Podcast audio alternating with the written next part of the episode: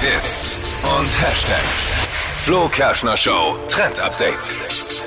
WhatsApp bekommt aktuell nach und nach ein Update, das äh, vielen von uns, ich will nicht übertreiben, das Leben retten kann. Oha, Oh, was denn? Es geht nämlich um die WhatsApp-Löschfunktion. Man konnte ja jetzt total lange Nachrichten selber löschen. Kleines Problem, wenn man auf Für mich löschen geklickt hat und eigentlich die Nachricht für die andere Person löschen wollte, konnte man diese Nachricht nicht mehr zurückholen.